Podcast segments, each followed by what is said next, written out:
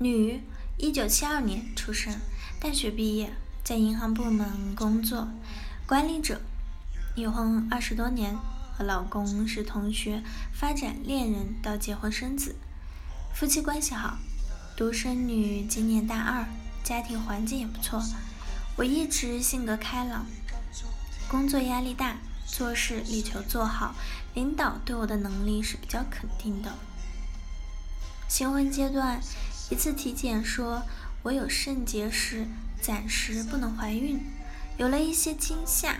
但那时候毕竟还年轻，加上最后再次复查没有这个问题，这件事情就这样过去了，没有放在心上。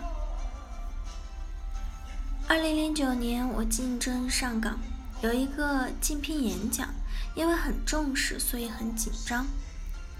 记得演讲前上吐下泻，后来演讲获得第一名，这种情况也就好了。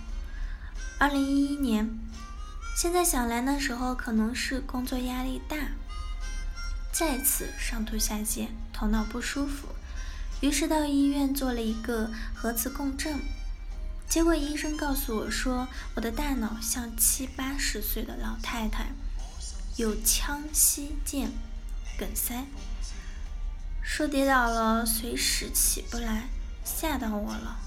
然后赶紧到北京确诊，结果虚惊一场，证明我们市里医院误诊了。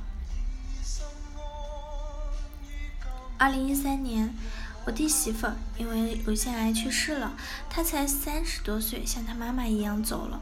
她发病期间有心思有痛苦，一直是我陪伴，包括他过世和处理后事，我都在场参与。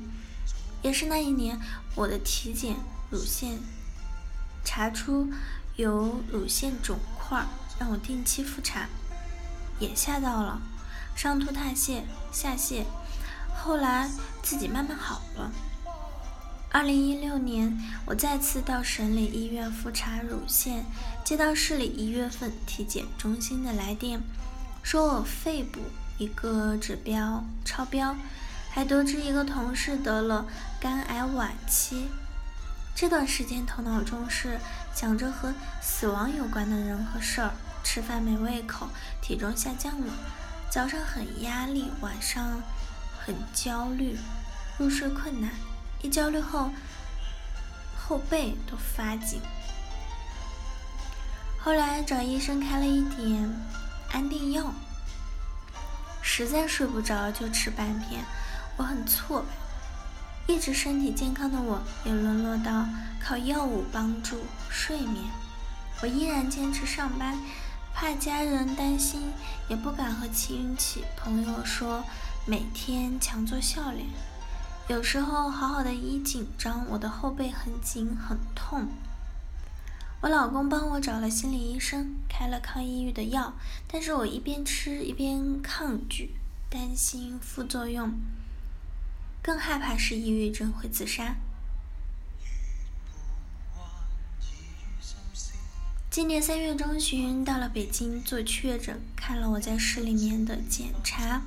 说这个指标不能说明什么问题，医生肯很肯定的说，这个指标很多人因为各种原因有偏高，并不能代表什么。我身体的各项机能比一般人都好，说不要没病找病。从北京回来后，虽然偶有反复担心，但还是在自己的控制和运动下，心情也恢复了不少。同时在中药的调理下，吃饭也有了胃口。这个情况一直到了清明节，一家老小聚在一起，我又开始担心会在清明节的聚会中支持不住，焦虑睡不着。事后证明后来一切事务我都安排得很妥当，并没有晕倒。昨天还和同学们小聚了一下，喝了点酒。回来路上有点冷，那种恐惧的感觉又来了。前胸后背很紧张，晚上只能有吃了一片安定才睡得着。今天早上醒来还好，但是想到总是这样不行，于是找到了老师你。我知道我一定是哪里出问题了。我控制不了我的想法，总是在心情不好的时候想到很多过去发生的死亡事件和去世的人，我很痛苦。我希望你能帮助我。经医院的初步诊断呢，是神经症性的心理问题，强迫恐惧死亡导致的以抑郁为主的情绪症状，程度为中度，伴随着焦虑和躯体化症状。问题根源是医院的误诊和扩大事实，让来访者对自己的身体健康产生了心理阴影。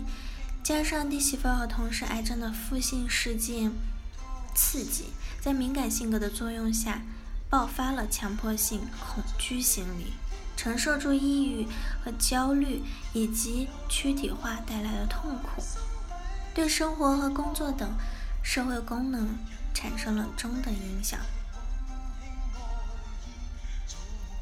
解决方案有：第一点，认知的丰富和完善，对死亡的扩展理解；第二点，对心理问题的科学了解；第三点，阳光和运动疗法；第四，持续一段时间的心理咨询治疗。这个案例主要是来源于当地医生专业水平问题导致的误诊或者扩大病情，对来访者的惊吓产生了阴影。在生活负性事件的刺激下，叠加累积了对死亡的恐惧，同时因为对心理问题的认知不够，甚至有些妖魔化，增加了自己的问题。所以，心理阴影自行疗愈了不行。要配合系统的专业的心理咨询辅导，会相对比较容易的走出这个恐惧、抑郁、焦虑的心理。好了，以上就是今天的节目内容了。咨询请加微信 jlct 幺零零幺，或者关注微信公众号“甘露春天微课堂”收听更多内容。感谢您的收听，我是 c e l i n e 我们下期节目再见。